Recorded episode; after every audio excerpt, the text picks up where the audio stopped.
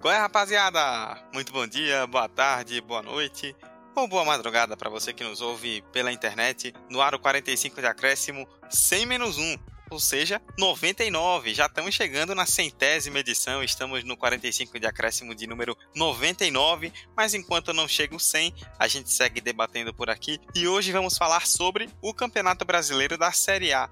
Mas não vamos falar sobre o factual, sobre o que está rolando aí, os últimos resultados, a decisão entre Flamengo e Internacional que vai acontecer no próximo final de semana, mas sim sobre algo que tem atingido bastante os clubes, principalmente ali da parte de cima da tabela, e é sobre isso que nós vamos falar, que é a inconstância dessas equipes no Brasileirão, né? A gente teve a pandemia que atrapalhou aí muita coisa. Alguns outros times também se enrolaram em problemas do nosso futebol que já são bem conhecidos, vamos falar sobre isso também. Mas tem muito clube inconstante, tem muito clube que não consegue estabelecer uma sequência boa ou apenas com uma pequena arrancada positiva já vai lá para cima, com a pequena queda já vai lá para baixo. É um campeonato onde dificilmente os times estão se firmando de verdade e é sobre isso que nós vamos falar a partir de agora. Eu, Eduardo Costa, apresento mais uma vez este podcast e estou ao lado de dois queridos amigos e companheiros. Roberta Souza. Olá, pessoal! Né, mais uma semana aí a gente vem falar de um assunto tão importante, as vésperas do centésimo episódio do, do 45 de acréscimo. Então, que bom, estamos tão perto, né? E a gente vem falando de um assunto, como o Dudu bem citou, que é justamente essa, essa reta final de brasileiro vem gerando muito debate, né? E a gente vai falar um pouquinho justamente sobre, sobre essa inconstância dos times, tanto na parte de baixo quanto do meio de tabela que estão buscando vaga na Libertadores, né? Porque eu acredito que aqueles que estão lá na, na zona de rebaixamento são os mais constantes é, no campeonato. Aqui cabe destacar o Botafogo, parabéns pelo campeonato. Foi ruim o campeonato inteiro. Então é isso aí, né? Comecei com farpas, né, no rival. Mas promete bastante o episódio. Vamos lá, que tem muita coisa pra gente conversar. Muito bem, farpas de microfone novo aí pra querida Roberta. E Vitor Santos. Olá pessoal, como é que vocês estão? Espero que estejam bem. Mais uma vez a gente aqui novamente com um episódio interessante, polêmico, bom de se comentar, cheio de possíveis memes, enfim. Campeonato Brasileiro, né? É o velho suco de Brasileirão. E não é farpa não, gente. É só um fato mesmo. Essa regularidade do Botafogo tá para nascer. E era algo até que demorou, na minha opinião, porque outras temporadas assim, o Botafogo até se salvou e foi bem, mesmo com toda a crise interna. Mas esse episódio não é sobre descer o cacete no Botafogo, é no Brasileirão. Então, vamos que vamos. Muito bem, então. 45 de acréscimo número 99, começando agora.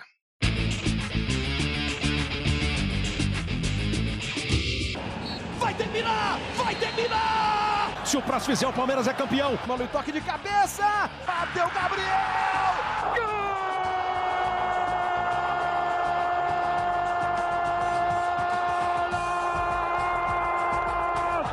Sabe de quem? De um craque chamado 45 de acréscimo. Vamos começar então falando sobre essa questão da inconstância dos times no Brasileirão. E é óbvio que não tem como, né, falarmos sobre isso sem destacarmos inicialmente a questão da pandemia da Covid-19 e aí, Roberta, é, principalmente em duas questões que a gente pode falar, né? O calendário, que ficou cada vez mais insano, já era insano, né? Mas esse ano ficou mais maluco ainda. E os times que tiveram muitos desfalques em determinados momentos por conta da Covid, isso certamente prejudicou e tem prejudicado ainda muita gente, muitos trabalhos desde o começo do Brasileirão. É, Dudu, mas eu acredito bastante que essa nossa, esse nosso debate a respeito do calendário do futebol brasileiro, ele vem antes mesmo da gente passar por esse momento de pandemia, né? Por muitas vezes aqui no 45 de acréscimo a gente já abriu debate a respeito disso, de como o calendário do futebol brasileiro é muito duro, difícil, né? E, e apertado, principalmente aquelas equipes que participam de mais de uma competição nessa reta final. Para quem lembra aí, o Flamengo de 2019 passou a reta final, emendando jogos e jogos e terminou o ano com mais de 70 partidas. Então, de fato, uma coisa muito, muito difícil digerir. E aí, dentro desse cenário da pandemia, só fica tudo pior, porque a gente está num momento que, não só pela sequência de jogos, mas sim pela, pela forma como os jogadores se encontram fisicamente falando e como toda a estrutura do campeonato precisou se remodelar, definitivamente está passando por uma coisa muito difícil, né? Não vale destacar que a gente está numa curva ainda crescente de contágio. A gente está no meio de uma segunda onda que muito, que está sendo muito pior do que a primeira. Com certeza a adequação do campeonato a, essa, a, a todo esse contexto vem sendo muito complexa, né? Mas aqui a gente pode falar especificamente dessa questão do calendário com o Palmeiras, né? Para mim, eu acho que foi o ponto, um ponto comparativo muito grande com o Flamengo de 2019. O Palmeiras precisou adiar a final da Copa do Brasil, né, contra o Grêmio, justamente por causa do Mundial. Então, ter ganho a Libertadores e chegar ao Mundial. E aí esse jogo será da final da Copa do Brasil será só em março, que já é temporada 2021, mas que ainda é um título de 2020. Então mostra muito de como as coisas precisaram ser corridas nesses últimos tempos para a gente ter é, os resultados finais, a, os classificados para Libertadores, para Sul-Americana, enfim. E essas vagas de é, competições internacionais, inclusive, vão ficar pendentes após o final do torneio. Então a gente vai ter a classificação e depois desse jogo, principalmente esse jogo da Copa do Brasil, que a gente vai ter certeza de quem vai para qual competição. Então, é, muita coisa, muita coisa acontecendo, né? E ainda vem os estaduais aí, os, os tão questionáveis estaduais aparecendo aí já nessa reta final e ninguém sabe muito bem como é que as coisas vão acontecer, tanto de direito de transmissão quanto de é, elencos mesmo para esses campeonatos. Mas uma coisa é certa, né? A gente está no meio de um caos completo e para mim o que escancara muito é essa falta de, de controle que a CBF tem sobre o nosso calendário. Então, precisou de uma, de uma pandemia para a gente abrir mais os olhos a respeito do que muita gente já está gritando há muito tempo. Em linhas gerais, a, a massa não, não, não prestou tanta atenção. E agora, com certeza a gente vai ter que prestar atenção e vai ter que buscar soluções, porque a gente precisa remodelar tudo. É, é um campeonato muito atípico quando a gente percebe que está sendo é, rolado no meio de uma pandemia. E ainda mais numa pandemia em um país totalmente negligente, né? com a, um governo totalmente negligente, e isso se reflete consequentemente dentro de campo.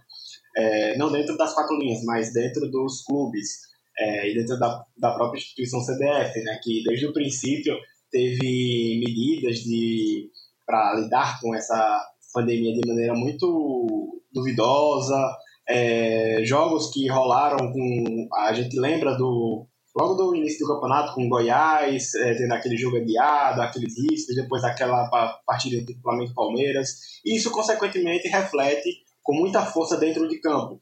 E aí fica muito difícil a gente fazer uma análise individual dos jogadores e dos técnicos é, é complicado a gente descer o cacete, como a gente costuma fazer em outros anos. Por exemplo, um técnico que faz um campeonato muito abaixo, faz, mas partes dessa culpa tem é, dessa montanha russa que é com a pandemia. E isso é, se reflete no rendimento, que é algo que a gente vai, vai falar aqui ainda.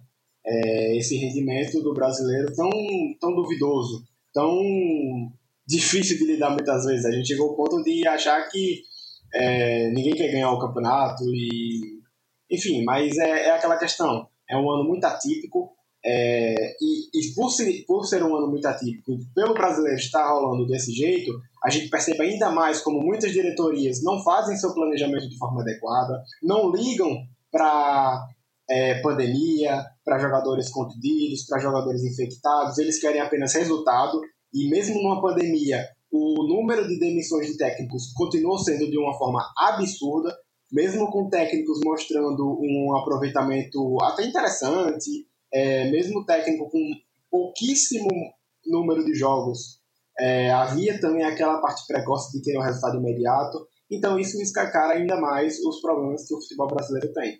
E aí uma coisa que se soma muito a essa negligência, por assim dizer, e, ou falta de cuidado, como você quiser chamar, ouvinte. Né? A gente tem um, um levantamento do, do Globo Esporte aqui que deixa muito bem claro como as coisas são complexas, né? É, em um determinado fim de semana de novembro, né, antes da 22 segunda rodada, 63 jogadores chegaram a estar afetados simultaneamente pela Covid. Então é muito jogador, sabe? Então é um, é um acho que três elencos aqui completos é um número bem significativo. E o Palmeiras chegou a ter 18 desfalques ao mesmo tempo contra 10 do Atlético Mineiro. Então, de fato, algo está acontecendo, está acontecendo de, de, de uma forma errada, né? E é bem o que Victor pontuou. Escancara o, a falta de planejamento, que já, a gente já vem comentando há muito tempo. A gente não, precisa, a gente não precisava passar por um, por um momento de pandemia como esse, falando dentro do esporte, né? Para a gente pontuar essas coisas, é só que, de fato, acentuou. Falando um, um pouquinho de, de, forma local, é, os clubes do, de nove estados, assim, os quatro do Rio de Janeiro, para vocês terem uma ideia, tinham até o final de novembro de 2020 a média mais alta de infectados pelo novo coronavírus, né? Foram até, então, 111 dentro dos quatro times, uma média de cerca de 27,7, vamos arredondar para 28 por clube no Rio, e o Vasco liderando essa, essa, essa, esse ranking, inclusive. Já os cinco paulistas, a média é de 16 por clube, então, número muito elevado dentro de um cenário que a gente já está passando por grandes dificuldades na sociedade, então é só, só um, um ponto ainda mais distoante, mais uma vez a gente fala aqui, a CBF tem muita responsabilidade pelas coisas que acontecem dentro desse cenário. Você ter uma ideia, a CBF banca apenas os testes do treinador e dos 23 atletas relacionados. A comissão técnica e o resto do staff ficam por conta dos clubes. E não tem fiscalização ou punição. Então, poxa, você pode dizer, ah, Roberta, mais responsabilidade dos clubes, de fato, de fazer essa parte do teste. É, realmente. Mas a gente tem uma instituição que olha para esses clubes. E essa instituição tem que olhar para esses clubes. Então, muito desse rendimento, dessa, dessas falhas, cabe às duas instituições, a, a, o clube e também a CBF, né? Então, é, é um ponto um ponto aí a, a se comentar a respeito.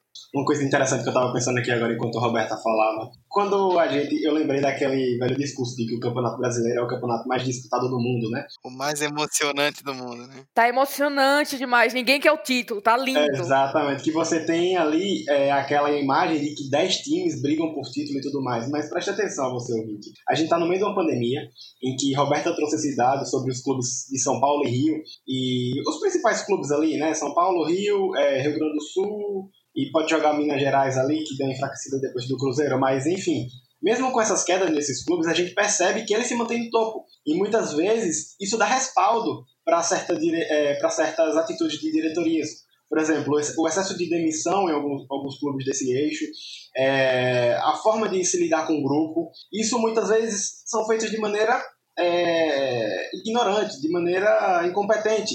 Mas ao ver esses clubes chegando lá, mesmo com um futebol horrível como o, o Inter e o Flamengo e o Atlético vêm decepcionando nesse, nesse campeonato, muitas vezes eles acabam recebendo respaldo dessas próprias atitudes.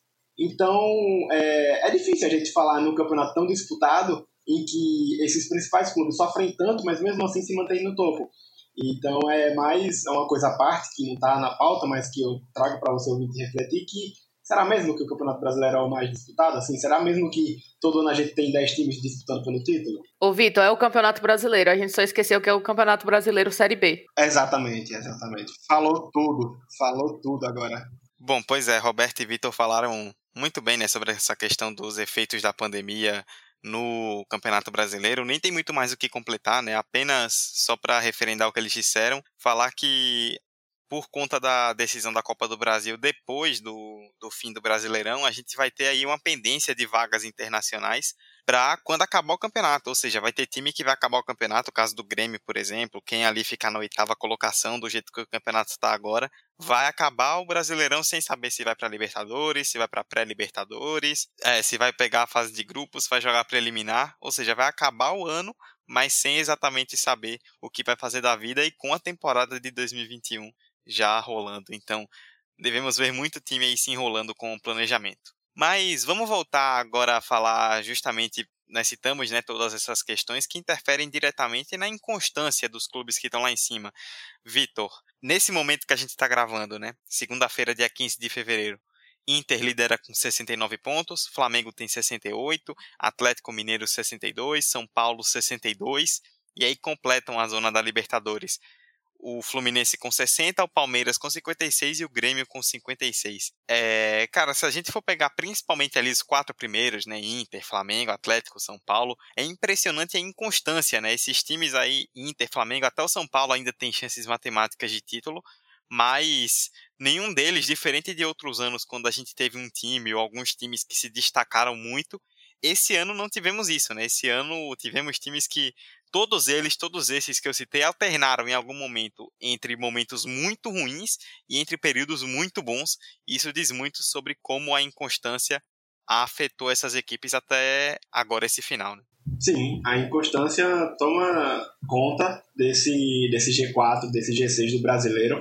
É, mas assim, eu não, não me surpreendo com esses times estarem onde estão. Eu, no início da temporada, já era de se esperar o Inter é, brigando ali por título, o Flamengo pela continuidade de um elenco conseguir se manter, o Atlético pelo investimento que fez e pelo técnico que tem, é, e o São Paulo também era algo interessante que a gente acompanhava pela, pelo tão que a gente pede tanto, né? A continuidade do planejamento. E, e correndo por fora tem um Palmeiras, mas é, devido a esse calendário absurdo, que enfim, o Palmeiras deu a prioridade pelo Libertadores, está na final da Copa do Brasil, faz uma baita temporada, e isso acaba perdendo força no brasileiro, não surpreende também. Mas assim, quando a gente vê o rendimento, é assustador, cara. Porque se lá no início da temporada a gente teve o Inter e Flamengo 2 a 2 é, com duas realidades totalmente diferentes da de hoje. O Inter com o Kudê, o Flamengo com o Torrent, Torrent Domenech. E assim, é, eu lembro que naquela época a gente falava que era um futebol de altíssimo nível, mas até certo ponto era um rendimento que chamava atenção de fato. É, o Inter começou a temporada com um planejamento interessantíssimo com o Kudê. Era algo que a gente pontuava demais pela competência do Kudê, que a gente já via, sabia desde a época do Racing que ele tinha. É, o Flamengo trazia mais um novo cara de fora, que até então é desconhecido, mas que tinha uma certa bagagem de estudos, enfim. É, é o famoso técnico novo que está chegando e que tem muito estudo que possa ser que dê muito certo ou muito errado. E há quem fale que o aproveitamento dele foi bom e foi injusta a demissão do, do, do Torrent. Mas, enfim, esses times chegaram nessa, nesse rendimento é, de chegar nessa, nesse confronto de Flamengo e Inter, mas depois acabaram desandando e deu no que deu essa inconsistência e tudo mais.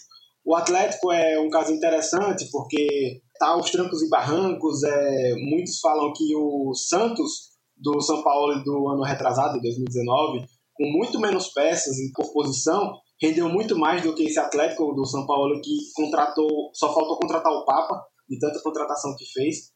Mas isso é mais uma prova de como está, de maneira totalmente irregular, esse campeonato. Né? O Inter que vinha aos trancos e barrancos depois da saída ali do Cudê, é, acabou tendo, tendo uma sequência de nove vitórias, e foi histórico isso para o clube, para o campeonato, e conseguiu assumir a ponta de maneira totalmente inesperada, o Abelão da paixão, como diz Roberto. Lá vem Abelão. Lá vem Abelão. O Flamengo, mesmo aos trancos e barrancos, mostrou o elenco que tem e conseguiu uma vitória ali, teve aquele desempenho interessante com ainda na época do Torrent, conseguiu ficar ali na, no, no bolo por cima, depois teve uma queda na troca de técnico, a famosa oscilação totalmente normal, independente de como ser pandemia, e agora volta, parece estar tá encontrando um futebol interessante e já consegue encostar e brigar, é, também um dos favoritos junto com o Inter, e aí correndo por fora a gente tem um Atlético que é, pelo investimento a princípio decepciona bastante, o São Paulo, que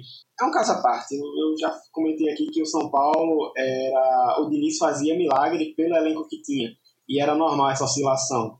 E aí a gente tem outros times que aproveitam essas oscilações. O Fluminense que faz uma boa temporada, o Odair realmente é um cara que mostrou ser um cara muito um, um promissor técnico com a temporada que fez com o Inter em 2019, fez bem no Fluminense, acabou indo para fora, mas o Marcão tá dando é, tá segurando o barco do Fluminense nesse final do campeonato, vai surpreendendo. E o Grêmio é a insistência no, no Renato Gaúcho, né?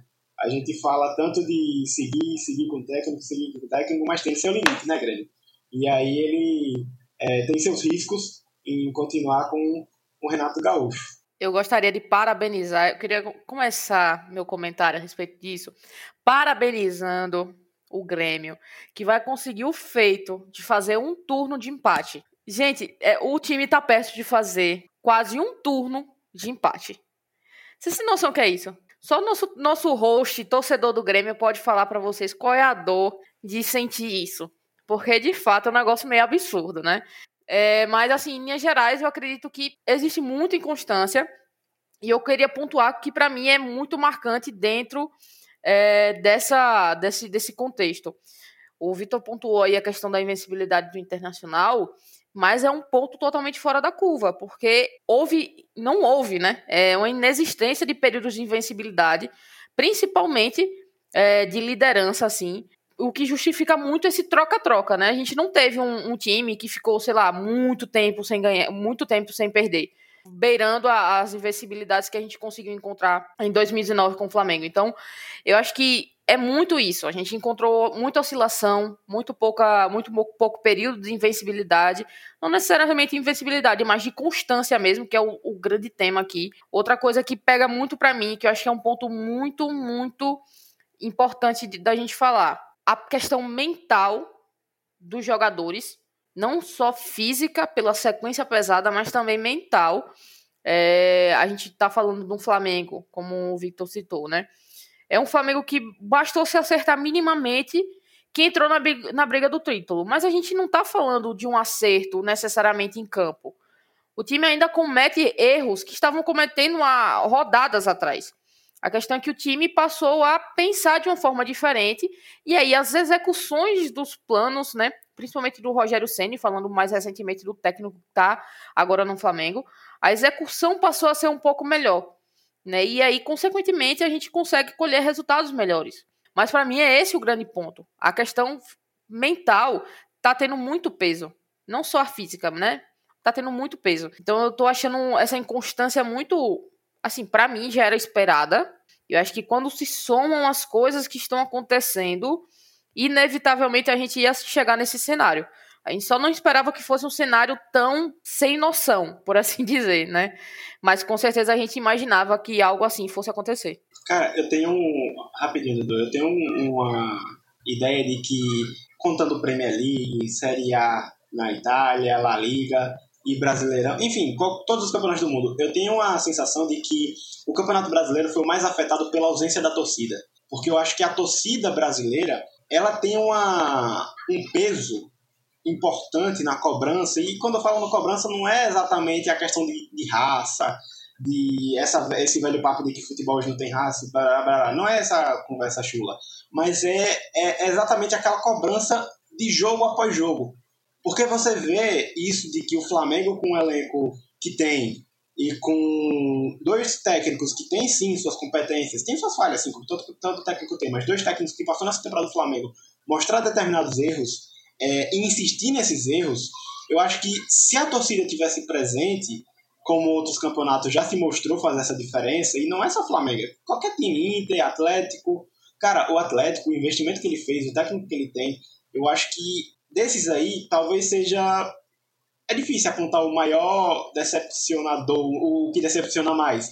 Mas é assustador a forma como o Atlético vem em algumas partidas. E eu não peço que. Não queria que o Atlético. Não, não imagino que o Atlético fosse disparado, campeão com 100 pontos, enfim. Mas poderia ter rendimentos melhores. E mesmo perdendo, poderia ter rendimentos melhores. Mas tem jogo que você vê o Atlético que você acha que tá assistindo o jogo do, do Botafogo. É, o uniforme é, o uniforme é bem parecido, gente. É uma coisa só de padrão, assim, de ângulo. É detalhe. É complicado, velho. Então, eu acho que a torcida teria uma. É, teve uma. Essa ausência da torcida tá fazendo uma diferença absurda. E isso é até um caso para se estudar academicamente, porque é muito é, curioso ver essa ver essa queda em, certas, é, em certos rendimentos. Pois é, mas só para completar esse tópico, como eu citei lá no começo, né? Todos esses times, o Inter ele emplacou nove vitórias consecutivas, que, como o Roberto até destacou que é algo atípico, foi a maior sequência da história dos pontos corridos no Brasileirão, nunca tinha acontecido. Mas chegou a ter momentos ali no começo da passagem do Abel, o Inter estava muito mal, a gente achava que o Inter ia até despencar a ponto de não conseguir ir para a Libertadores, pelo menos na vaga direta e agora o Inter se coloca na briga pelo título. O Flamengo, em um momento ali com o Domenech, depois no começo da passagem do Rogério, não estava muito bem.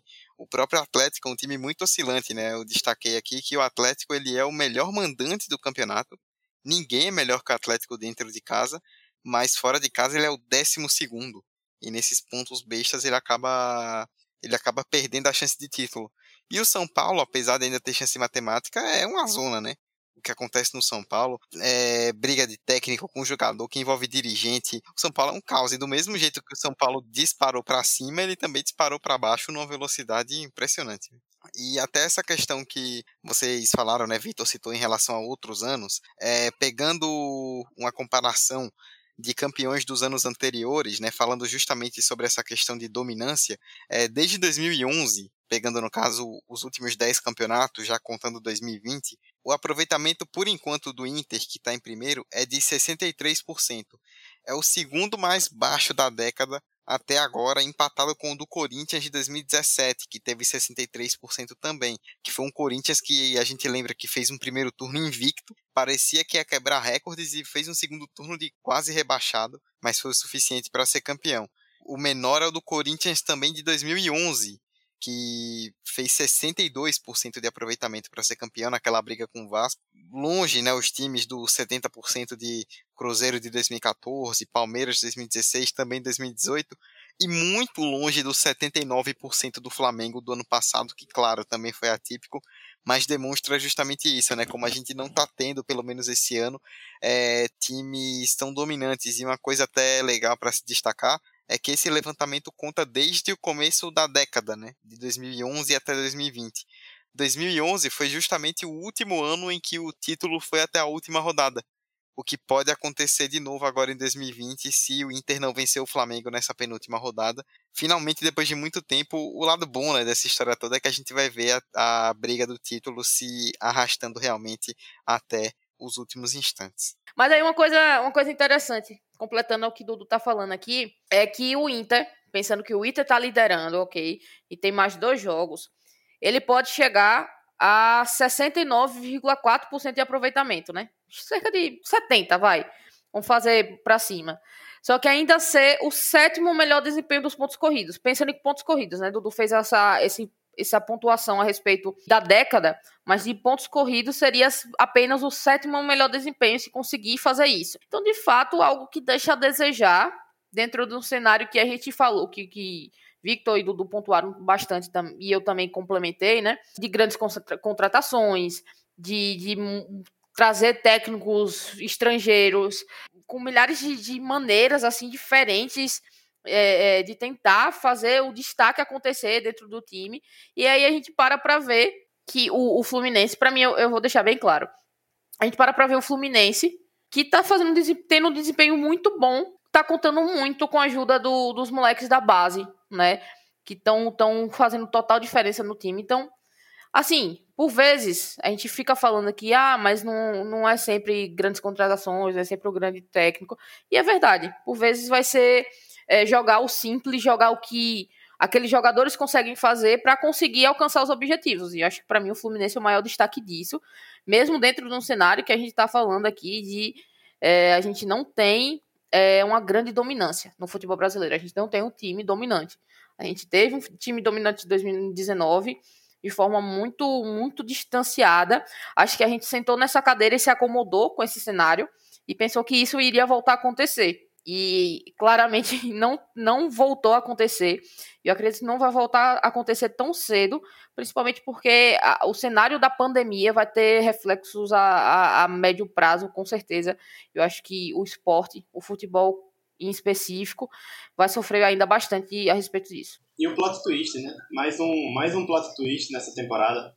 É, a gente começou 2019 parece que foi ontem, mas a gente começava 2019, há uns episódios atrás, apontando o Cruzeiro como é, candidato ao título.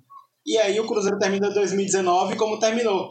E aí o plot twist dessa temporada é o Santos, por exemplo. A gente apontando o Santos como concorrente à queda, a brigar ali por baixo, e o Santos chega na final do Libertadores.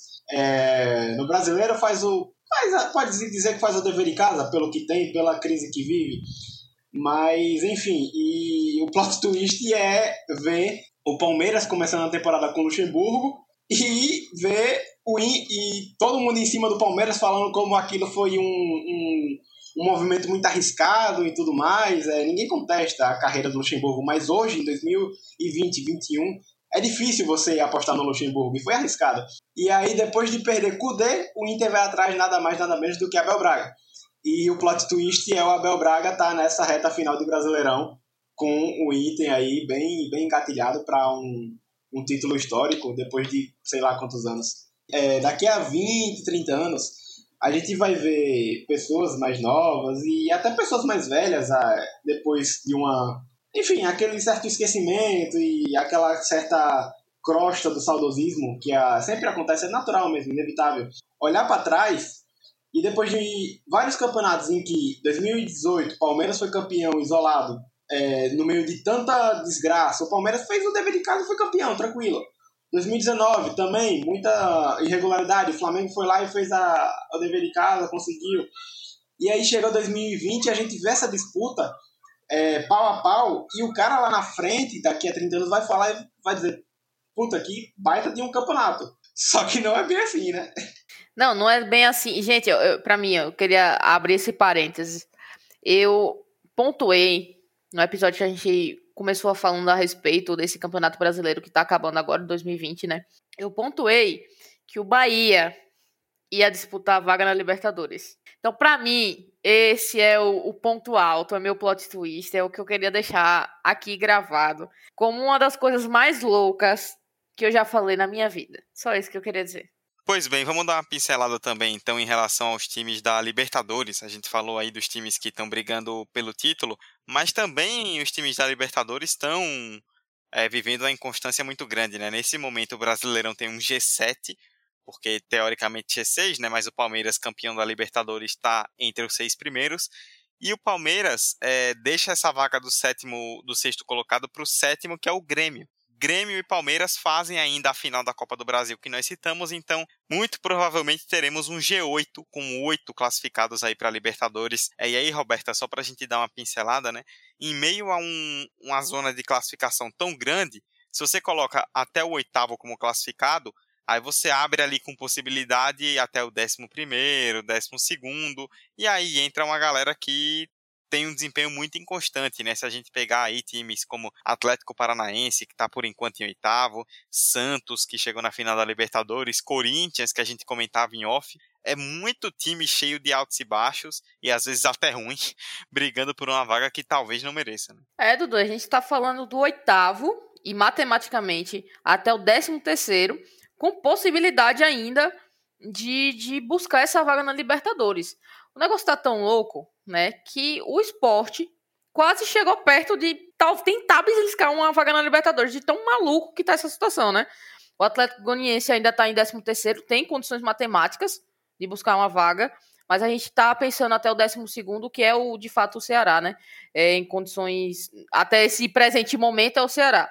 Então a gente tem o Santos teve muita, muita dificuldade, é, muitos poucos reforços, troca de, de técnico, problemas internos, mas ainda assim se mantém em oitavo e disputou uma final da Libertadores, como o Dudu comentou. A gente tem o Red Bull Bragantino, que subiu da segunda divisão, né? Eu pontuei, eu, esse foi um ponto, é, um ponto bem pensado meu. É, nas nossas previsões, eu falei que o, o Red Bull Bragantino iria disputar por vaga na Libertadores. E realmente tem uma campanha bem massa, uma arrancada massa, né? Principalmente pelo desempenho do Claudinho, em particular. O Atlético Paranaense viu o rebaixamento bem de perto, para mim. Tava bem claro que o Atlético ia brigar lá embaixo, mas está se mantendo aí em 11 primeiro. E o Ceará, que vem sendo o melhor né, nordestino nesse campeonato, mas que está em 12 segundo. Então, Aqui cabe o um ponto para os times nordestinos que estão, de fato, brigando lá embaixo. Isso não é legal para o futebol do Nordeste como um todo, mas cabe outra discussão a respeito disso. Enfim, acho que o ponto geral aqui é: muitos times que chegaram a flertar de fato com o rebaixamento ainda brigam por vaga da Libertadores. Então, de fato, isso aqui tá. Então, é uma, um, é uma zona, é um caos completo, né? A gente ainda não sabe bem como é que vão ser definidas essas vagas é, quem vai pegar o quê, o que, é que vai acontecer nesse campeonato. É, a gente volta ao ponto que a gente citou no começo. É, isso vai ficar definido após o campeonato, porque ainda tem a final da, da Copa do Brasil. E, enfim, é um, um, uma confusão completa.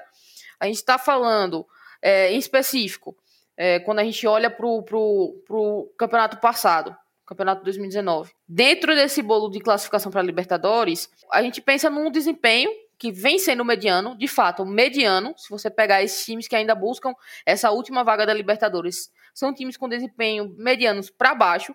Aí a gente vai olhar para o saldo de gol desse pessoal. Saldo de gol necessário para levar o time para, uma, para a maior competição do continente, que é a Libertadores, baixou de 22 gols, que foi a média é, de, dos clubes, dos oito primeiros clubes em 2019, para 15 gols, que é a média atual é, dos clubes que estão entre os oito primeiros. Então, é um negócio muito, muito destacado, sabe?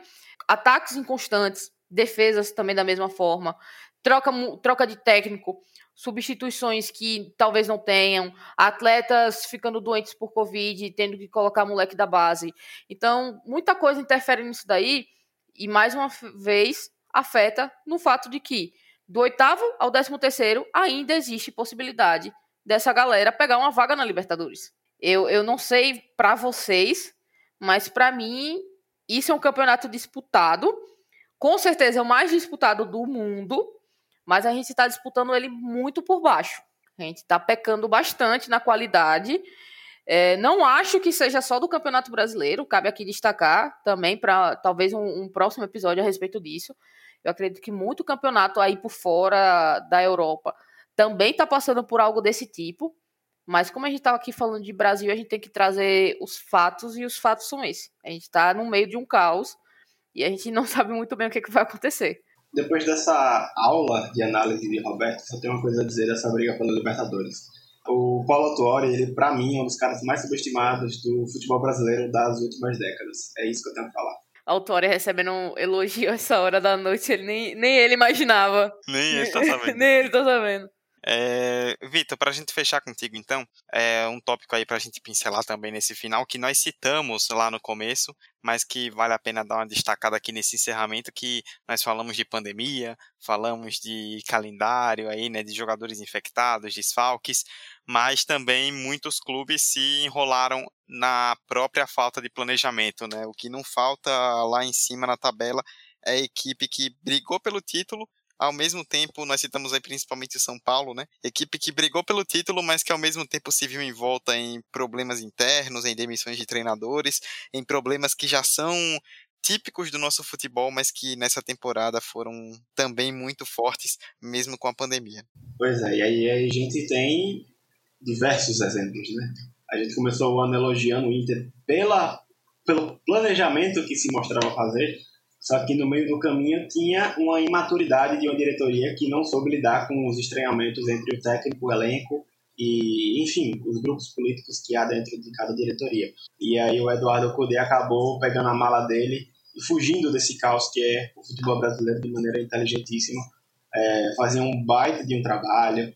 É, enfim, é, eu ouso dizer que o time do Cudê era muito mais time, tinha muito mais possibilidade de ir mais longe do que esse time do, do Abel. O Abel tem total mérito por estar onde está, mas aproveita muito do erro e dessas irregularidades e momentos frágeis e crises internas e futebolísticas dos outros times e acaba aproveitando nesse bololô todo e tá onde tá. É, o mesmo se aplica ao Flamengo, que, enfim, teve um ano histórico, é, Jorge Jesus, elenco, conseguiu se reforçar de maneira muito boa.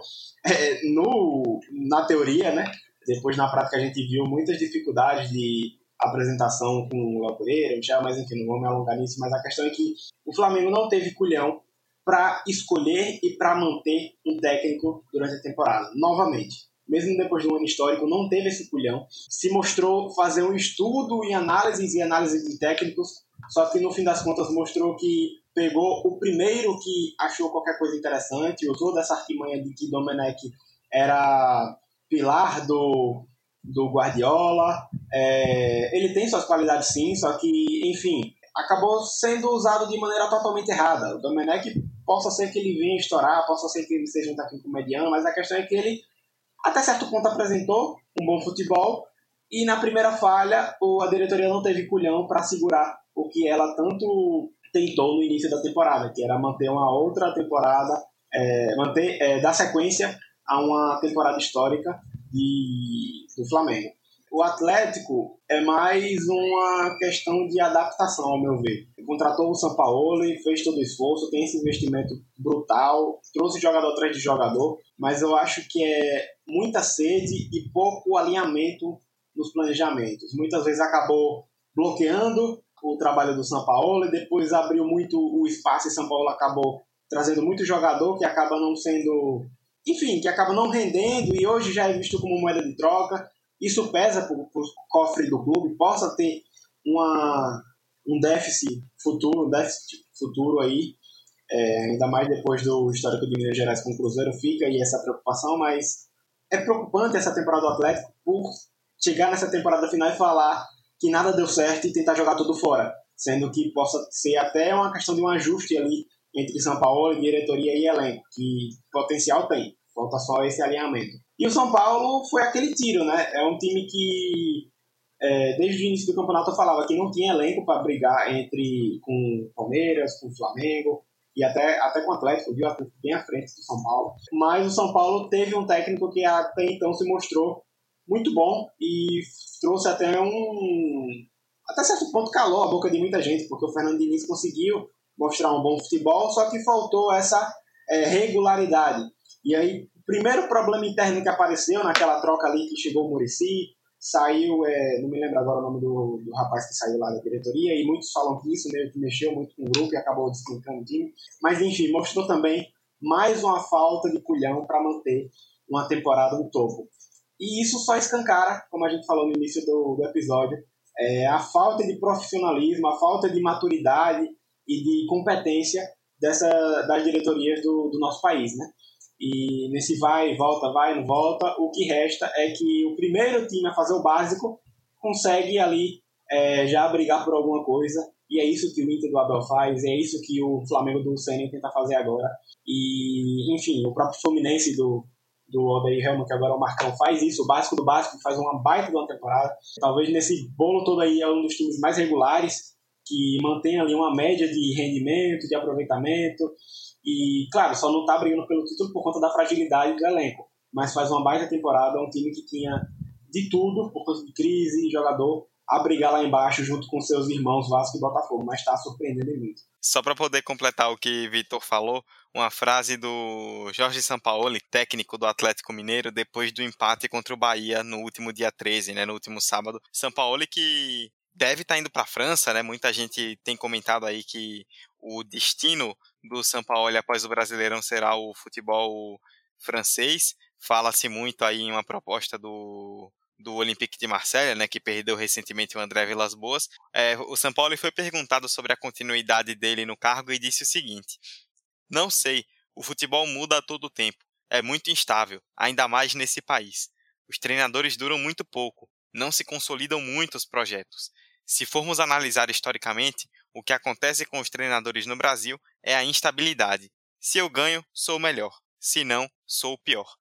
É óbvio que a gente pode falar aqui de erros e de possíveis problemas do Atlético, até do Santos, do São Paulo em 2019, mas dois anos completos no Brasil já foram suficientes para ele para ele que é argentino, né, perceber bem esse diagnóstico sobre o futebol brasileiro que muda um total de nada, né, mesmo com a pandemia. Tem vírus ou não tem vírus, o futebol brasileiro sempre vai ter esse quê de bagunça que a gente conhece. Bom, vamos fechar então depois dessa análise aí sobre a inconstância dos vários times no Campeonato Brasileiro, principalmente na briga pelo título. Vamos fechar o 45 de acréscimo 99.